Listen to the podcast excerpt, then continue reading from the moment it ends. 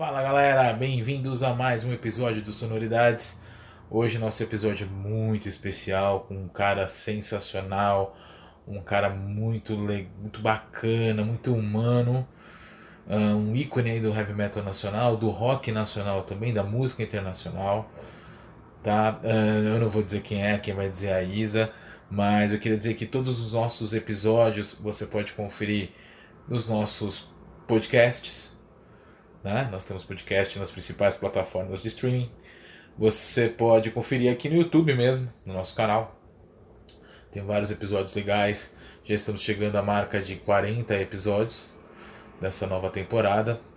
Uh, por favor, dê seu feedback. Diga que você está gostando, que você não está gostando. Tá? Uh, a gente fez um baita. Nós estamos fazendo várias inovações para essa época de pandemia uh, entrevistas de forma remota, outras uh, com todos os protocolos de segurança. Tá? Queria inclusive saber como é que vocês estão fazendo nessa pandemia, mandem mensagens pra gente. Mas eu vou deixar a Isa falar aí quem que é nosso entrevistado. Espero que vocês gostem. E, enfim, vem Isa. Bom, gente, como Java falou, né? A entrevista de hoje é muito especial. Ainda estamos fazendo de maneira remota, né, em função da situação de pandemia, mas hoje vocês vão ficar com uma entrevista muito legal também. Com quem? Com Rafael Bittencourt, do Angra. Você que é fã do Angra, você que gosta dessa banda, essa banda que faz parte do nosso legado do rock, metal nacional. Então assiste com a gente aí, se inscreve no nosso canal, é, ativa as notificações, siga a gente no Instagram. Assiste aí que vocês vão gostar bastante. Essa entrevista de hoje tá bem bacana.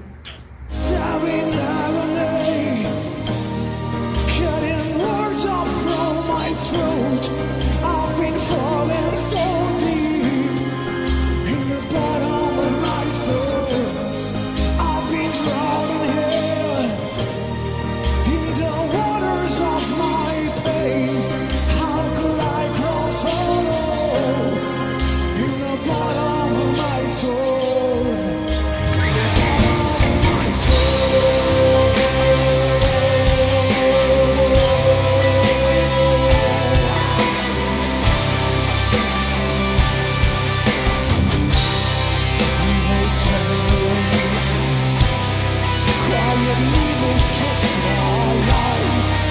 Rafa, bem-vindo às Sonoridades mais uma vez.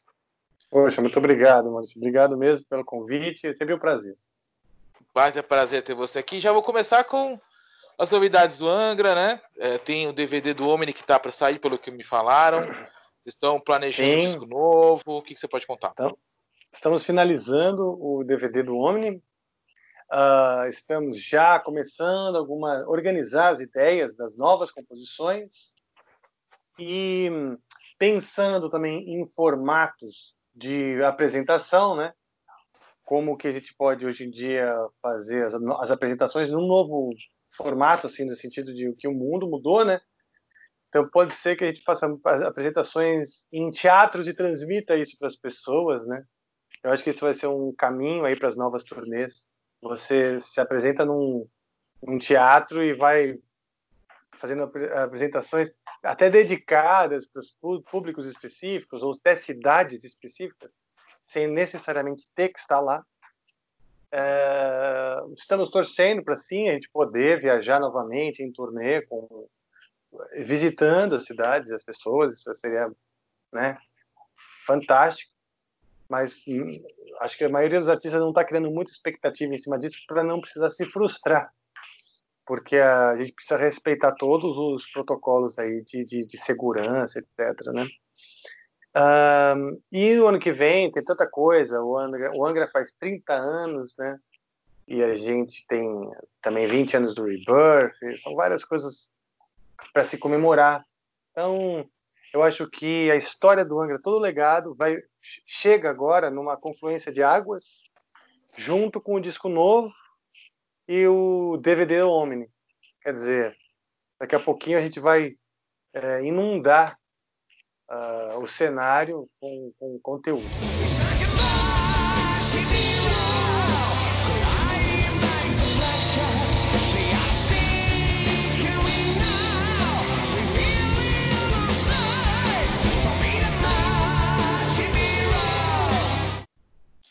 Você já pode dar um spoiler do que, que vai estar no novo disco, assim, matemática ou alguma coisa assim que você está se inspirando? Não, eu acho assim, eu, eu quero que seja uma extensão do Omni, porque o Omni ele é uma síntese de várias ideias que, que, que foram amarrando várias as outras ideias que vêm de discos anteriores e, e acabou virando uma coisa muito complexa na minha cabeça e eu pude explicar pouco isso.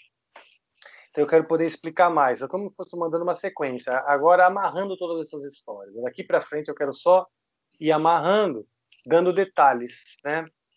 Uh, porque acabou virando um, uma epopeia né, na, minha, na minha concepção e eu pude explicar pouco. Então, a gente tem está programando quadrinhos, coisas que eu já quero fazer faz tempo, né? Quadrinhos tanto de músicas antigas quanto de músicas novas. É... E o Omni, ele é uma história que ela, o acontecimento principal é, acontece em 2046. Né? Então é uma história como se fosse uma previsão assim do mundo e várias projeções né, que a gente que eu venho imaginando do mundo elas vêm acontecendo né até uma coisa meio assim apocalíptica no sentido bem metafórico né não no sentido literal bíblico mas no sentido metafórico mas também bíblico porque tem várias pontuações ali na, na Bíblia com relação ao momento que isso vai acontecer né a, a, a virgem coroada e tal que está na, na, música, no, no homem que está na música War Horns, tudo isso vem acontecendo, né? E, e confirmando também essa que, que, que, os malucos, né, como nós, como nós artistas, não estamos ou não estávamos tão loucos assim com a nossa visão de mundo.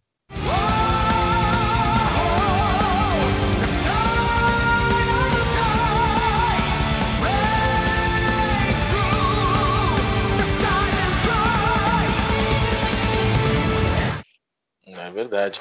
E, bom, você participou do, do show Zatara, né? Sim, em é janeiro. É ah, foi bem legal. Ela gravou um DVD também, gravou um DVD na Bulgária e convidou um time assim de vários músicos. Foi uma banda enorme, uma banda gigantesca. Acho que foi a maior banda com que eu já me apresentei. Né? Eram 14, se não me engano, 14 músicos no palco, um quarteto de cordas dois tecladistas, dois baixistas, um percussionista, um baterista, três guitarristas, backing Nossa. vocals, né? três cantores fazendo cantando com ela e ainda ela cantando, tocando piano e tal. Então, e foi muito bem pré-produzido, tudo a pré-produção, né, que veio o ano passado, né, uh, com trocas de arquivos para a gente aprender os arranjos, partituras, etc.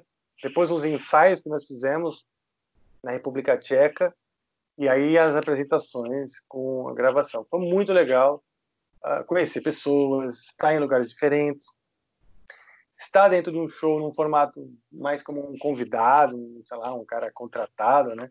Do que um cara que é o dono do show, né?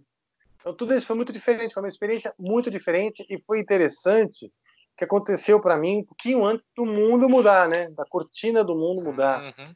Eu, eu sinto que a cortina uma espécie de cortina da realidade caiu e aí a realidade passou a ser diferente.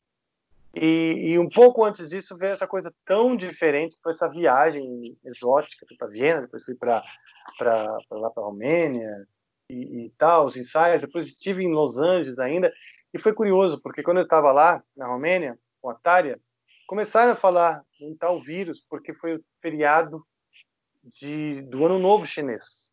Uhum e falou-se muito sobre isso, a preocupação que eles estavam, porque o Ano Novo Chinês, os chineses viajam muito.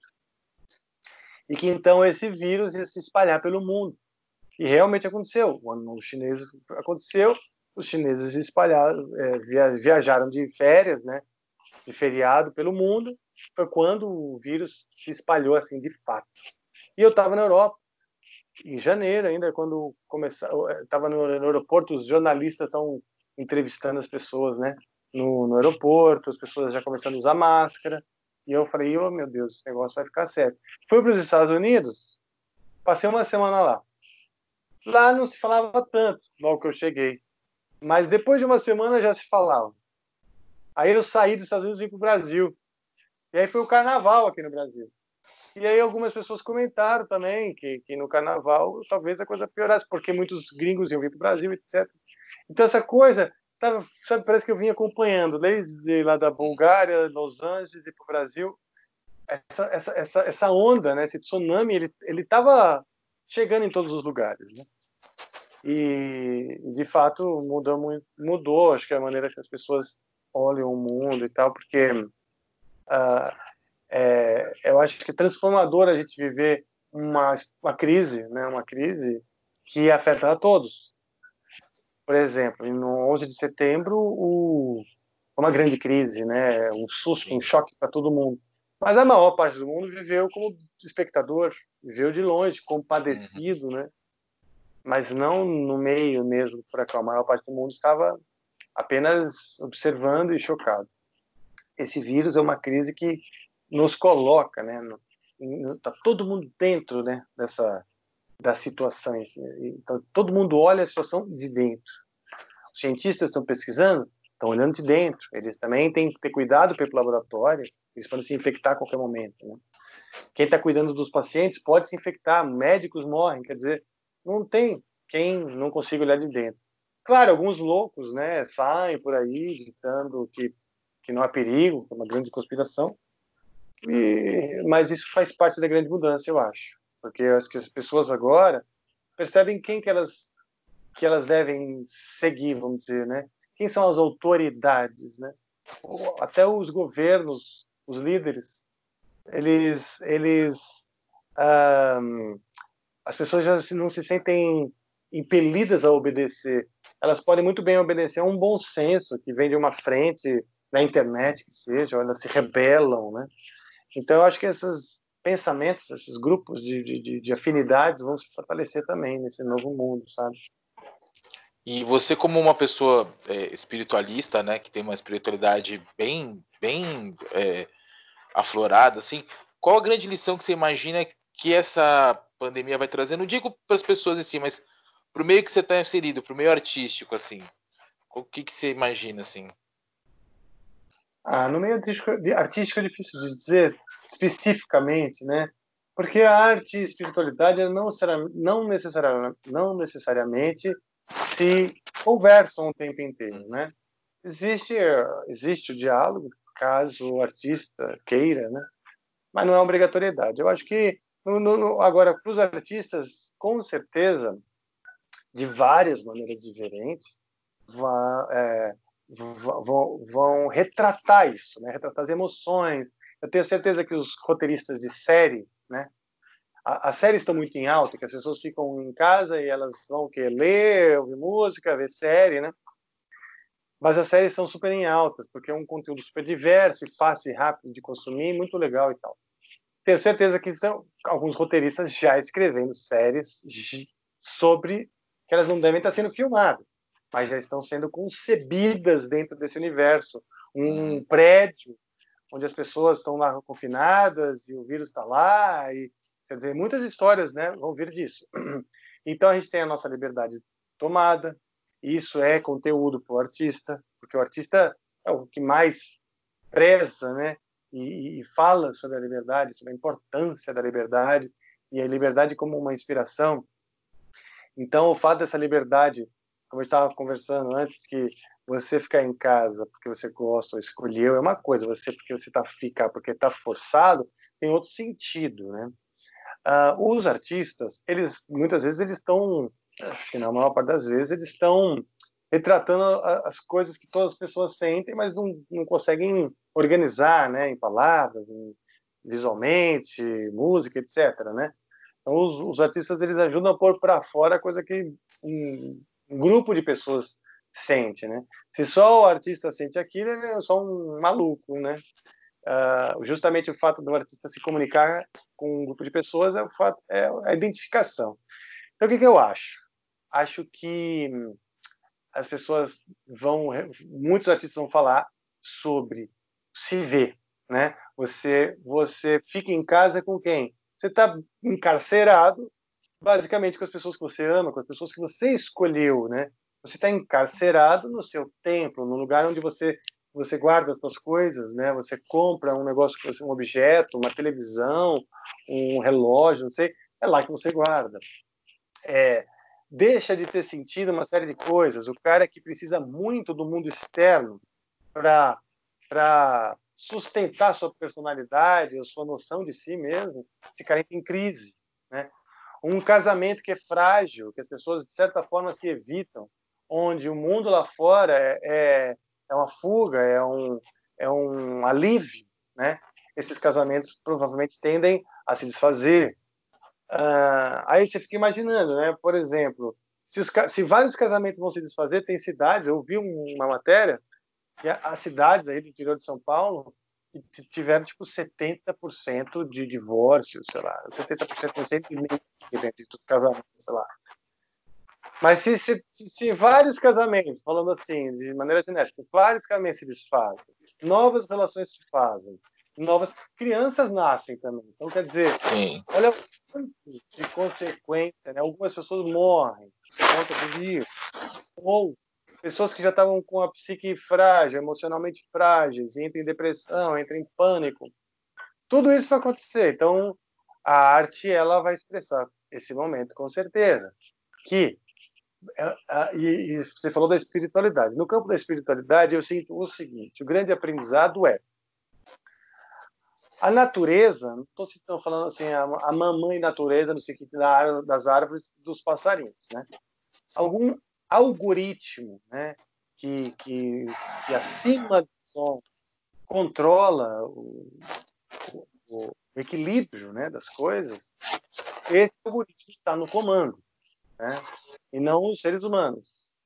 Eu falei, ah, o cara tem 10 relógios em casa, ele não sai de casa. E o que, que ele vai fazer com esses 10 relógios? Né? Aos poucos, gente, eu percebo que a gente. A, fel, desculpa, a felicidade passa a ser o que é simples.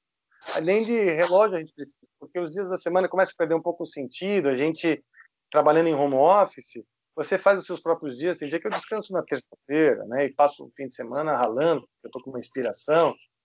É, então, e a Lua, né, as fases da Lua são suficientes para marcar que, que passou a semana, passando na Lua crescente, na Lua cheia, né? quer dizer, o dia, a noite, acabam mostrando para a gente né, o, o, o dia de uma maneira simples. Então, muito da realidade são convenções da civilização humana. E a gente, acho que nesse momento, começa a perceber que essas convenções também aprisionam, né? E nessa urgência de liberdade, a qualquer janelinha de fuga para o universo livre, universo é o, é universo natural. É, então, eu acho que as pessoas estão aprendendo com isso nesse sentido. Né? Não é nem a espiritualidade voltando para uma coisa nem, sem dogmas e sem a religião, mas da simplicidade de simplesmente ser. Né? E isso basta. wasted all your chances to find yourself lost and lonely. Was so foolish, was so selfish, much too blind to realize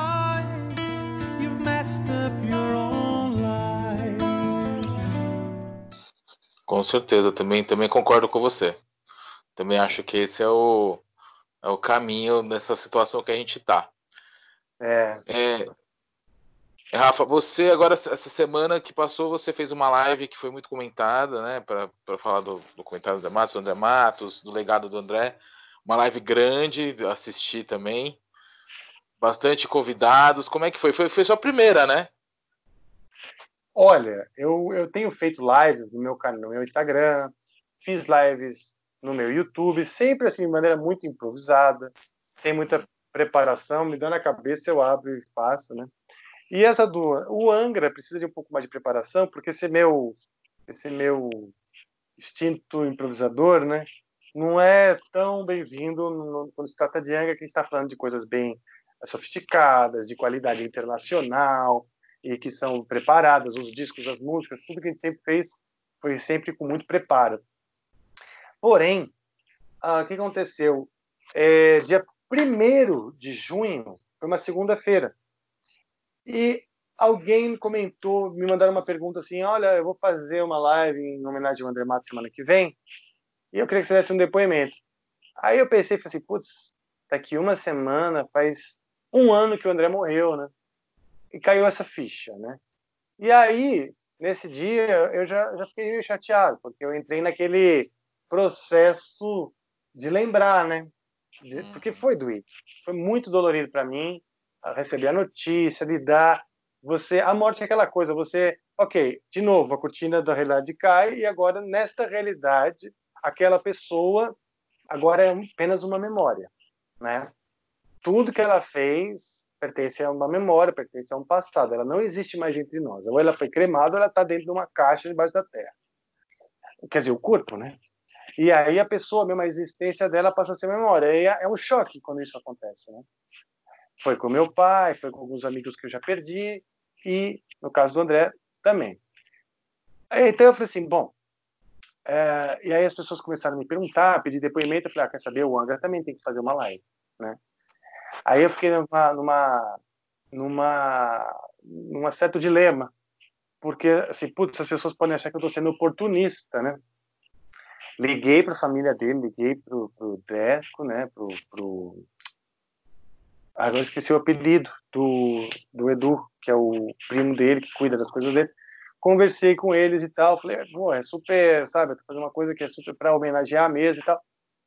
E, e outra, para transformar aquela energia que já estava tomando conta de mim de tristeza. Eu não queria ficar triste, a gente não quer ficar triste, né? Eu quero tipo transformar em algo positivo, né? E outra, e é uma coisa que não é só minha, né? Muitas pessoas estão estariam, estão vivendo a mesma coisa, o mesmo luto, a mesma falta Falei, ah, então vou me unir com essas pessoas, vou conversar, e vou, e vou transformar essa coisa, essa energia. E lembrei da, da luta, da tentativa de fazer com que o dia 8 de junho seja também o dia do heavy metal brasileiro, o dia do orgulho do metal brasileiro. Eu falei, putz, se a gente não começar a batalhar por isso, essa ideia vai se perder, né? E assim, dito e feito, dia 8 de junho, você não vê na grande mídia ninguém falando do André. Talvez tivessem falado o nome quando ele morreu, mas ninguém falou nos jornais ah, das TVs abertas, por exemplo, nenhuma homenagem sobre isso. Então, as lives particulares e, e pontuais que aconteceram foram as homenagens, né? Ah, então, eu falei assim, e aí não deu tempo também de preparar nada musical tal. Convidei algumas pessoas, o Alírio cantou, Nando Fernandes cantou, e conversei com conversei com o Sasha Pai, que foi um dos produtores dos primeiros discos do Angra, foi muito amigo dele. Conversei com várias pessoas, foi uma maneira assim de se reunir para falar do André publicamente, né? Poderia ter feito a mesma coisa no WhatsApp, num uhum. grupo de WhatsApp, e conversar com todas as pessoas e lembrar essas memórias. Mas eu resolvi é, fazer uma live e compartilhar essas conversas, essas lembranças com os fãs. E conversei também com um pessoal que está na base aí do underground brasileiro, com Paulinho Heavy, que é um batalhador pela cena heavy brasileira. Conversei com o pessoal da, da galeria, o Carlão da Animal Records, com o Magrão, da Qualung. Falei com o próprio Antônio Pirani, né? que é um cara que foi muito importante para o Angra para a cena heavy metal, né? Uh, então, é, foi essa ideia assim de transformar esse sentimento de tristeza em alegria, é, transformar a tristeza também num orgulho do heavy metal brasileiro, né? E, e, e tentar tentar reverter essa tristeza em, em, em algo positivo com, com, todas as pessoas. E o legal da live é que várias pessoas é, se dispuseram a ajudar no que for possível para é, levantar de novo, né, a questão do metal, tal. É, como é que você enxerga isso? Não estou dizendo, não estou dizendo que foi só pela importância do André, inclusive a própria sua importância também. Mas como é que você enxerga isso? É, as pessoas todas já se dispondo ao mesmo, ao mesmo foco, vai? Ah, eu acho isso é muito importante. Eu acho que a gente ainda não conseguiu mostrar dentro no Brasil, nem para nós mesmos, nós não sabemos a força disso, né? A gente não tem os números, por exemplo, do quanto o heavy metal impulsiona a, a, a, impulsiona compra e venda de instrumentos musicais. O quanto a, o heavy metal, né, o interesse, o amor pelo heavy metal, impulsiona matrícula em lojas de música. Ou seja, o heavy metal ele movimenta uma economia. Diretamente com compra de disco, camiseta, etc., e indiretamente, instrumentos, eh, cursos, né, de instrumento, loja de música, escola. Ah, qual o número, né, desses quantos nós somos, né, demograficamente nos estados, quanto o quanto nós representamos culturalmente e economicamente para o país? A gente não tem ainda esse número. Ainda é muito vago. Por quê? Porque é tanta paixão que a maioria está envolvido pelo simples deleite, não, não consegue imaginar, né? O movimento de, de por exemplo, de motociclismo no Brasil, tanto o motocross como o motociclismo de motoclubes, ele sempre foi uma paixão no Brasil, mas hoje você tem a Harley Davidson, você tem empresas que, que, que vendem jaquetas de, de 5 mil reais, né? Uh, e ele e essa e esse amor, essa paixão transcende os estereótipos do motociclista tatuado e tal, né? Eu acho que o heavy metal também transcende eh, o estereótipo do metaleiro cabeludo com com bracelete e tal, mas a gente ainda não tem esses números ao ponto de outras empresas, o próprio Harley Davidson ou outras empresas verem, né, interesse, porque ajuda a, a, movimentar e a sustentar a vida disso daqui, né? O que a gente sabe é que, por exemplo, grandes festivais, o Rock in Rio ele é um dos maiores festivais do mundo, também é um orgulho brasileiro. O primeiro festival ele foi marcado por, uma, por 80% de bandas de heavy metal. É, o dia do heavy metal num festival como o, o, o Rock in Rio, que é um festival que na verdade abrange vários estilos, mas o dia do heavy metal é um dos dias mais cheios, um dos dias mais visitados, um dos dias com menos briga, um dos dias com menos droga. Para esses dados são importantes, né? O que, que chega ao ponto que as pessoas saibam que, por exemplo, um show de heavy metal tem, tem muito menos violência que um show de sertanejo. Né? Eu converso com, com as pessoas de, de empresas de segurança quando a gente vai fazer show, né? E muitos deles falam como, nós, como o nosso público organizado, como o nosso público é educado, respeitador. Só que para fora né, desse universo, as pessoas provavelmente veem um show de heavy metal dentro do estereótipo. Deve sair facada, deve sair tiro, deve ter todo tipo de droga, a gente se picando né, em todos os lados. E nós que, que vivemos dentro do heavy metal sabemos que não. A import... Respondendo mais diretamente sua pergunta, a importância dessa união é porque a gente se organize também para mostrar o que, que a gente representa. A gente vai se organizar para que isso seja uma coisa autossustentável, ou seja, essa paixão possa ser um caminho profissional, desde o técnico que é hold, o cara que é iluminador de palco, o cara que trabalha em estúdio enrolando cabo, né? Uh, até os caras que estão uh, vendendo cursos de, de, de bateria, etc. Mas para a gente conseguir se colocar né, e mostrar o que, que a gente representa culturalmente e economicamente, a gente vai precisar se juntar e organizar esses dados, porque ninguém vai fazer para a gente.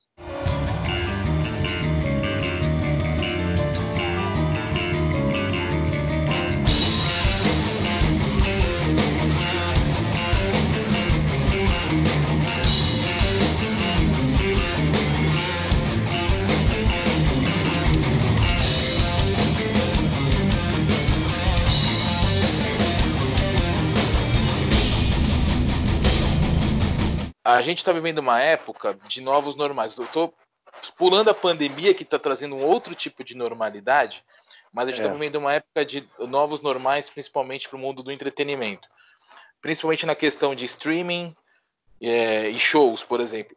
Já caiu a ficha para vocês de que vocês são campeões de streaming e são campeões de shows, né? Vocês fizeram mais de 150 shows e ao mesmo tempo aquela coisa do CD físico que não existe mais, que antes era balizador de alguma coisa. Já caiu essa ficha aí para vocês? Caiu. E eu acho assim, a gente uh, teve grandes transformações na, na sociedade, né? Teve primeiro essa, essa transformação tecnológica, que veio a internet, o celular, a portabilidade, todo mundo ali, né? Com, a, com acesso à informação e à comunicação em qualquer lugar, em qualquer hora. E isso foi uma grande transformação que trouxe o quê? A, o desaparecimento, uma das consequências foi o desaparecimento do CD físico, da mídia física. A mídia física, na época, pagava minhas contas. Né? Eu vendia CD e, e esse CD gerava uma receita e pagava minhas contas. Quando eu parei de vender CD, eu me senti super ultrajado naquele primeiro momento, né? Depois, todo mundo se adaptou, né? Todo mundo se adaptou, inclusive os músicos hoje não compram mais CD, né? Ah, mas eu, na época, me senti ultrajado porque eu pensei assim, poxa, eu não posso ir na farmácia porque eu estou resfriado e pegar um remédio e ir embora, né? Por mais que eu acho que aquilo é uma urgência, uma necessidade.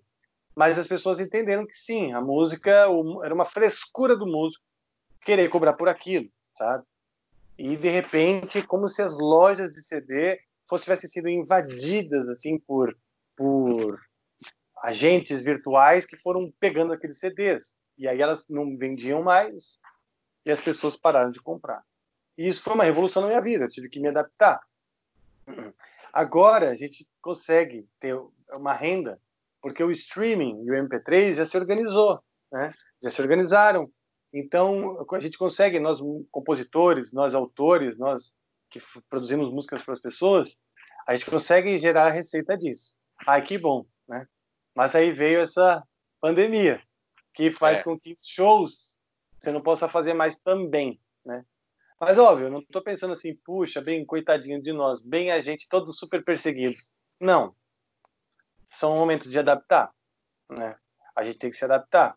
Uh, tanto a civilização, as pessoas se reorganizam e ditam novas regras, né, de comportamento, como a própria natureza, como eu disse que agora o vírus que vem da natureza, etc. Então é uma fatalidade e tal, você tem que se adaptar. Graças a Deus existe a comunicação, né? O que a gente está fazendo agora, falando assim de maneira virtual, através de uma caixinha, e essa caixinha grava e você comunica isso para o resto do mundo, né? Então, graças a isso, a gente consegue também tocar, fazer música, mostrar para as pessoas, para todo mundo. E eu acho que isso vai passar a ser, como você disse, a nova normalidade. Ou seja, daqui para frente vai ser assim, porque os vírus, eles só se fortalecem, né? eles só aumentam. Os vírus não são banidos né, do mundo e nem enfim, se enfraquecem. Né? Eu acho que é, a tendência é aparecerem mais vírus, a tendência são eles se fortalecerem e a gente tem que se adaptar a uma vida um pouquinho mais regrada nesse sentido, porque aparentemente o ser humano neste momento se vê vulnerável às ameaças invisíveis. O que eu acho interessante falando até de espiritualidade, não é nem espiritualidade, é de biologia mesmo. Eu vejo assim, de uma maneira romântica, né, que um um um rei se apresenta para gente e apresentando um novo reino, né? Um reino que o ser humano não estava respeitando muito. A gente classificou o reino animal, o reino vegetal, né, o reino mineral e o reino dos fungos, né? A gente tem esses quatro reinos. Eu imagino que em breve as pessoas vão aceitar o, o reino dos vírus, que também não são é, é, unicelulares, não são dos, dos seres vivos, como um novo reino. E o Covid como esse rei que vem pedindo respeito, sabe assim? Nos respeitem, nós também estamos participando do jogo da vida, né? Uh, por favor, esse, esse é, e nos ignorar é, implica no, na, na, tua própria saúde, né? Então esse componente, esse quinto elemento aí, esse quinto reino viria para equilibrar mesmo, porque a grande questão é são eles que se fortalecem ou o nosso estilo de vida nos fez vulneráveis? Essa, é essa, essa, acho que essa é a grande questão da vida. Pois é, porque assim, a gente hoje ouve tantas matérias de que é, pisar descalço na terra faz um bem enorme, faz um bem para doenças e tudo mais. As pessoas acham que isso é uma bobagem. Né? É melhor tomar remédio para dor de cabeça, é melhor tomar remédio para depressão pois e tudo é. mais, porque tá lá. Se você digitar em qualquer lugar, é fácil. Você tira o seu tênis, vai para um lugar que tem uma grama e pisa lá, e aquilo vai te fazer um bem enorme, tá? Você não precisa achar que aquilo é mágica, que aquilo é quântico, que aquilo é de, de macumba. Simplesmente, as estatísticas ou os dados lá mostram que isso faz bem. Beleza. não só a gente nunca faz isso, tá sempre com o sapato, uma borracha, né? Como se a gente transasse com a realidade de camisinha, né? É como se a gente apalpasse a realidade de camisinha. E agora vamos ter que usar mais ainda a camisinha para interagir com a realidade, que é sempre lavar a mão, etc., porque a gente não está apto mais para tocar nas coisas. A gente, a gente tá, então, são os vírus que são, são X-Men, né, X-Virus, ou ultrassônicos, supersônicos, ou o ser humano é que está super, super frágil por conta do estilo de vida que ele vive, se alimentando mal, tendo pouca o fortalecimento, ele não vem só do alimento, né? A energia, o vigor, o vigor não vem só do alimento, tanto que a depressão está aí para mostrar, né? Que o cara pode se alimentar super bem e não ter vontade de fazer as coisas, né? E então, por quê? Porque ele não está alimentando do, do, da energia que vem do ao redor dele, do ambiente dele, né?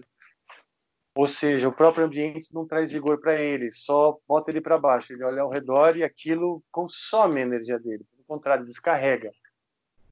Eu acho que essas coisas estão sendo revistas, né? E a gente tem aí mais 100 anos, acredito, de adequação para um mundo que vai daqui umas três, quatro gerações nascer um pouquinho mais equilibrado. Com certeza, eu acho que o ser humano ele evolui, né? Gente sempre olha para trás os hábitos dos nossos antepassados e fala, nossa, né? Nossa, minha, minha bisavó tinha que fazer xixi na latrina, não tinha, não tinha água encanada, não tinha banheiro com descarga. Não, não precisa ir muito longe nos nossos antepassados para lembrar que, que não existia descarga na, nas casas, sabe assim? Uh, e hoje você fica imaginando que que sim, hoje tem, né? E você não consegue nem imaginar. Você tem que ficar toda hora tendo que sair numa, né, numa casa tão bem equipada, tendo que sair para fazer cocô, xixi, enfim. Eu acho que da mesma maneira, a gente lá na frente os caras vão olhar e falar assim, gente, também olha só, claro que eles iam se infectar.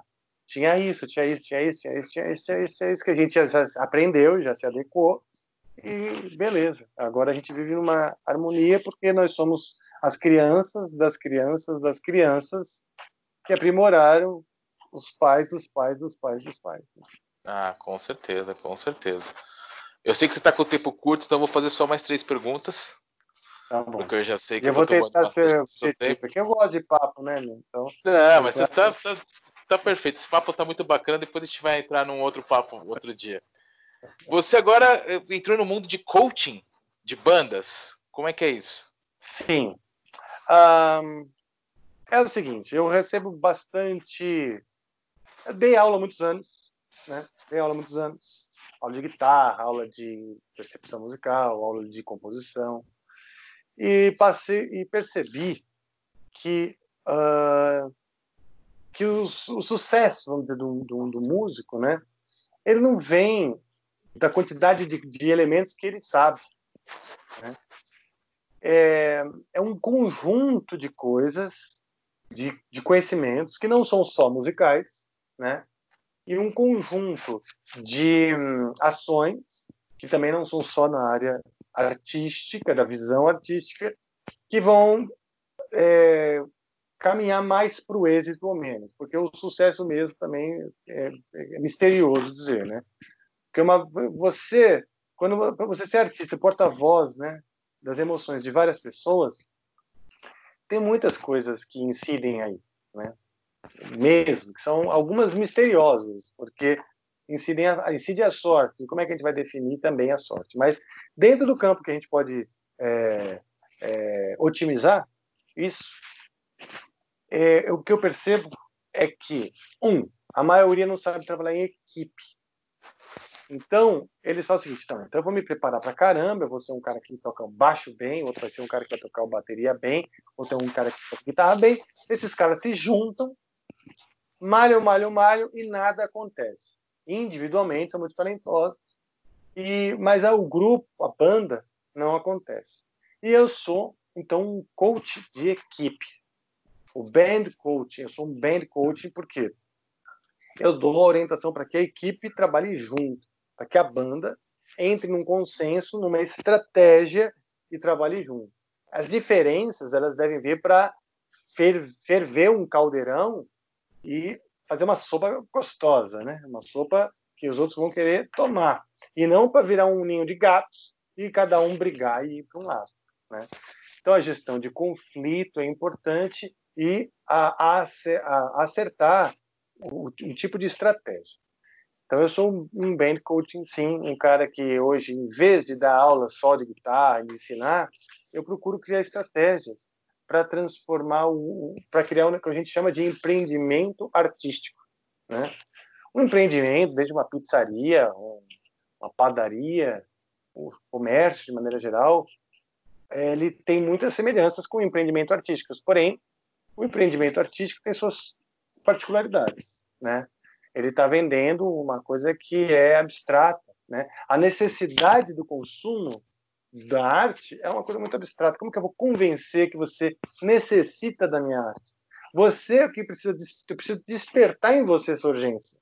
Você que tem que sentir. Uma hora você vai esbarrar o ouvido naquela música, vai se identificar e o sentido de urgência ele nasce naturalmente. Eu não posso dizer, ei, você precisa da minha música, ela vai te fazer feliz. Não, porque na hora que ela esbarrar pela tua orelha, você vai saber dizer se ela pode te fazer feliz aquela música ou não. Né? Se ela te preenche. Porque a ação da música ela é imediata. Ela é imediata. Você ouve, ela já te transforma. Né? No momento que a música está tocando, ela já está ela já está trabalhando o que ela tem que trabalhar dentro de você. Né? É como se fosse um remédio mesmo, né? A música, a arte, de maneira geral, é um remédio para a alma.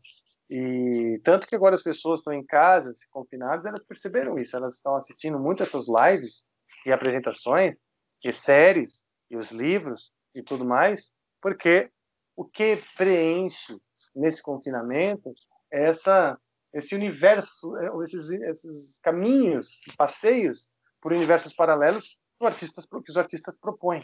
Né? É, seja por reflexões ou simples devaneios. Né? É, então é isso. Como fazer isso se transformar num empreendimento autossustentável, pensando que aquilo tem que gerar receita, pensando que aquilo tem que ter uma estrutura, uma organização? É disso que eu falo no meu Band Coach. Legal. E você está fazendo várias entrevistas para o seu canal, né? Para o Gestão na Testa, que você resgatou, né?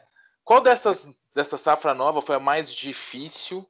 Ou a que você mais se surpreendeu? Que você mais, uh, sei lá, mais, a mais difícil foi a da Tária.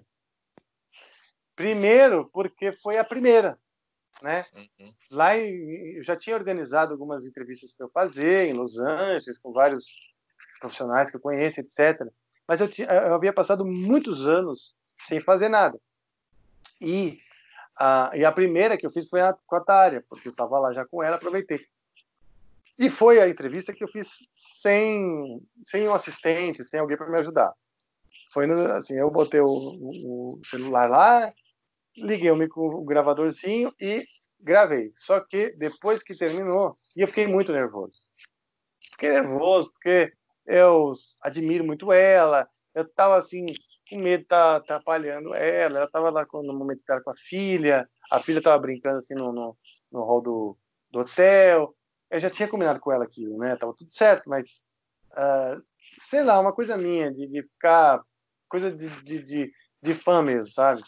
De um cara que admira muito ela. Eu realmente admiro muito a Tara. Eu acho que ela é uma profissional incrível, trabalha, ela, ela trabalha de um jeito leve, né? Ela trabalha muito, mas trabalha de um, de um jeito organizado e leve, de maneira que a equipe toda funciona. Tinha tantas coisas para conversar com ela a esse respeito, né? Da estrutura e a qualidade de trabalho. Porque uma coisa é você ter uma estrutura eficiente e não ter qualidade de vida. Né? Outra coisa é você montar uma estrutura que é eficiente e ainda e isso ser leve, ser uma coisa. Eu acho que para isso foi, foi mais impressionante para mim.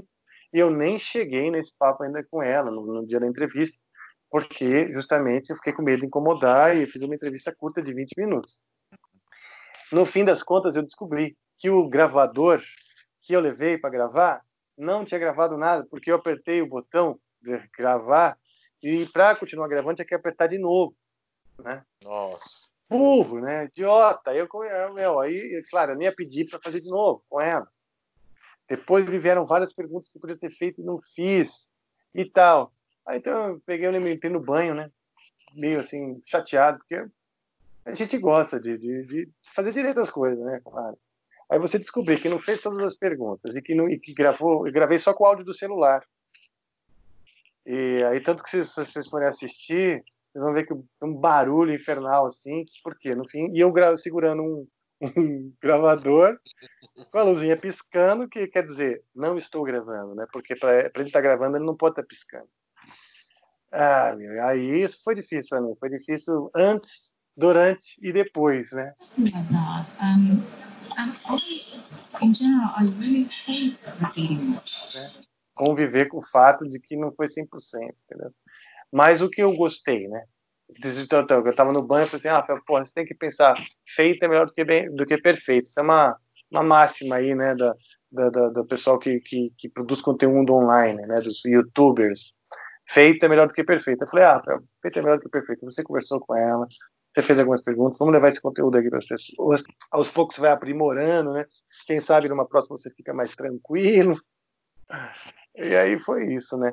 O que eu acho legal, eu quero levar um pouco de, de, de, de, de conhecimento para as pessoas, que eu vejo o músico hoje muito preocupado em tocar bem, tocar rápido, aprender mil técnicas e tal, e ele se frustra quando ele não vê resultado, quando que na verdade ele, ele não é não é uma relação direta, né, ou diretamente proporcional o sucesso com a quantidade de, técnicas que você estuda, né, ou a quantidade de recursos que você põe no dedo.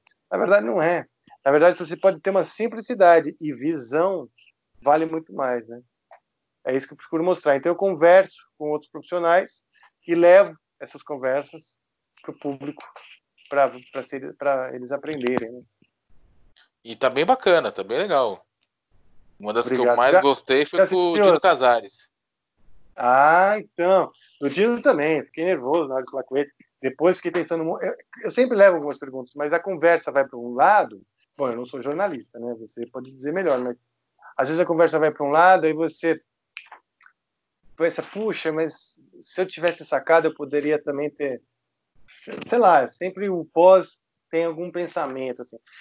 Porém, eu estou pensando em fazer alguns react. Eu boto as entrevistas que eu já fiz lá no computador e faço algumas observações. Ou seja, dá sempre para renovar esse material.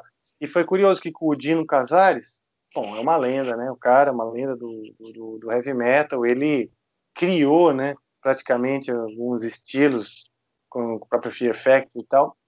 E e ele e foi muito legal conversar com ele, como ele pensa, como ele tem a, como ele a visão que ele tem. E eu sempre fico pensando no, no, no público, sabe? Eu fico pensando assim, porque o que o pessoal que assiste, eu quero que alguma hora eles acordem, né? E, e, e criem projetos e bandas com esse pensamento, né? Que não precisa de muito para você ter uma banda de sucesso, sabe? Como o Angra passou a ser um dos únicos casos de sucesso internacional no Brasil, né? um dos poucos casos de grande sucesso internacional no Brasil, e as pessoas se apegam muito às particularidades do Angra. Por exemplo, a Angra é composto por cinco caras virtuosos. É verdade. Né? A Angra faz um heavy metal melódico, mistura música brasileira. É verdade. No Angra mistura música erudita. Ah, putz, é verdade. Ah, tem dois guitarristas. Um é um puta num virtuoso, o outro é compositor. Eles ficam querendo modelar em cópias, né? Quando, na verdade, o pensamento é muito anterior. É, é simples o pensamento que tem o sucesso para o Angra, sabe? É simples. E, e, e, só que essa simplicidade não está sendo feita. As pessoas olham a casca de sofisticação e tentam copiar a casca de sofisticação sendo que os pilares não sustentam. E os pilares são conceitos simples, mas bem amarrados e coerentes. É. Eu acrescentaria que falta verdade. Tem muita banda que falta aquela verdade Também. no som, né? Também. Nesse aspecto, eu, eu posso dizer que a minha vaidade é, me, se alegra porque no começo, por muitos anos, as pessoas falaram que o Angra era uma banda montada, né? Que foi uma banda armada, né? Sobre esse argumento, hoje, quando falam que tem verdade, porque as pessoas falavam assim, ah, então é armada, então vamos armar uma também, né? E armaram, armou-se diversos que não deram em nada, né? E é justamente disso, às vezes os caras armam dentro dos formatos ou copiando algumas coisas e não vira. Por que será, né? Então, e eu estou desde o começo do Angra, estive em todos os ensaios, todos os shows, todas as reuniões, todos os tudo do Angra, quase 30 anos. Sei que verdade é, é o que não faltou. É o que não faltou. Pode ter faltado outras coisas. Faltou maturidade, porque a gente começou muito novo. Né? Faltou inteligência emocional, porque esse termo não existia na época. É, mas verdade não faltou. Ah, com certeza. Vou para minha última pergunta. Tá. É, a mais difícil, a mais capciosa, Ai. aquela pegadinha. É, eu gosto dessas. Não, ela, ela, ela, é bem tranquila. É, o Angra é uma coisa assim, meio cabalística, entre aspas. Ano que vem, 30 anos de Angra, 20 anos de Rebirth, 25 anos de Holy Land, décimo disco de estúdio do Angra. E aí? É, então, cara, tem uma responsabilidade muito grande, porque eu sou o único que sobrevivente, né? O único que realmente do começo ainda impunha a bandeira de fato. Porque hoje a maioria das pessoas que estão na órbita Angra são pessoas que já estiveram no Angra, se orgulham e seguem seu próprio caminho com o selo, né? Estive no Angra de qualidade. É, mas é muito difícil você continuar no Angra, né? Porque você tem que honrar o passado, honrar o legado e ao mesmo tempo mostrar que você continua criativo, continua é, é aquela que o conceito original continua vivo. Como, né, em 2020, manter um conceito de, de um estilo que hoje até se vê como ultrapassado, né? O power metal é um estilo super, super em decadência, né? Mas como o Angra pode se mostrar uh, inovador dentro desse cenário, né? É, então são muitas responsabilidades. E outra, como que você, Rafael, vai honrar todo esse passado? Você vai celebrar isso? Você vai convidar os caras? Então, ah, mas para convidar os caras você precisa então é, ah, ter algumas conversas e alguns desajustes que aconteceram. Sim, se esses desajustes, se esses desajustes, se essas conversas forem acontecer, tem que partir de quem? Do Rafael. Então virou uma responsabilidade muito grande. Porque qualquer ação que implique no Angra fazer tem que partir de mim. E são muitas demandas, né? Os fãs têm suas suas uh, suas vontades, né? Os parceiros todos ao redor suas vontades, os ex-membros cada um suas vontades, né? Suas demandas, suas exigências, né? E eu tenho as minhas vontades. Né? Então, o que estou fazendo agora? Estou é, reorganizando minha equipe, né? equipe de pessoas que eu. Desculpa, pessoas que eu confio para executar um plano enorme de ações. Estou muito feliz de uma nova parceria que eu tenho, que eu fiz com a Palco 1, com o Hermano Lopes, que é um cara que está estudando muito, quebrar esses dentes, ele é um, é um cara super diplomático, e eu converso com ele essas diferentes demandas, ele conversa com essas outras pessoas, esses outros parceiros, para que tudo se acerte. E eu posso dizer que a gente tem avançado muito, sabe? Escrevemos no PROAC alguns projetos para ver se a gente consegue um patrocínio, entendeu? Então, assim, eu estou super, super. Consigo hoje trabalhar nas últimas semanas, eu já consegui me adequar para trabalhar na parte criativa, que eu não estava não conseguindo, eram tantas reuniões, tantas reuniões que eu não estava conseguindo fazer isso. Então é tudo uma questão de ter calma, ter confiança, é, tomar ansiodoro, né, que é uma cápsula natural que eu tomo também, de passiflora, valeriana, e esse negócio você pode comprar em farmácia de coisa natural, uhum. que ajuda a baixar a bola também, porque eu sou muito ansioso. E é, confiar, confiar que vai dar certo.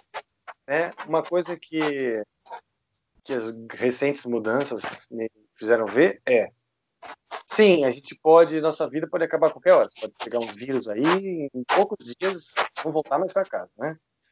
É, como você pode ter um ataque do coração, qualquer outra coisa. Então, a caminhada tem que valer a pena. A caminhada tem que valer a pena. Então, assim, eu tenho um monte de projetos e eles sim tendem, né, puxam para eu ficar ansioso para que eles logo fiquem prontos. Né? Vai dar tudo certo. Tem que ter essa confiança, essa esperança, essa positividade. Isso aí não tem jeito, cara. É o que salva o cara. É o que salva o camarada. Porque hoje o mundo faz de tudo, né? A gente inventou uma civilização muito cruel com nós mesmos. Né? Uma civilização onde você se cobra demais e, e, e o andamento das coisas faz com que você se, se jogue para baixo. Tem que manter lá em cima, confiante e em paz e admitindo que o ritmo não é o ritmo dos filmes, né? que o cara pensa, nossa, eu gostaria muito do negócio, que na próxima cena já tem. A vida não é assim. Com certeza, com certeza. Bom, Rafa, muito obrigado. Acabamos estendendo um pouco mais aí. Poxa, eu que agradeço. Vou programar uma na sonoridades também tem música? Ah, tem, a gente, a gente, a gente se vira, a gente coloca umas coisas aí, a gente faz aí. Eu vou pro meu, na próxima eu, eu toco um negócio, vou preparar. É que eu não preparei. Fechou. Tá bom? Fica tranquilo. Tamo junto. Obrigado, viu? Eu que agradeço. Tudo de bom aí. Valeu, sonoridade. Até mais. much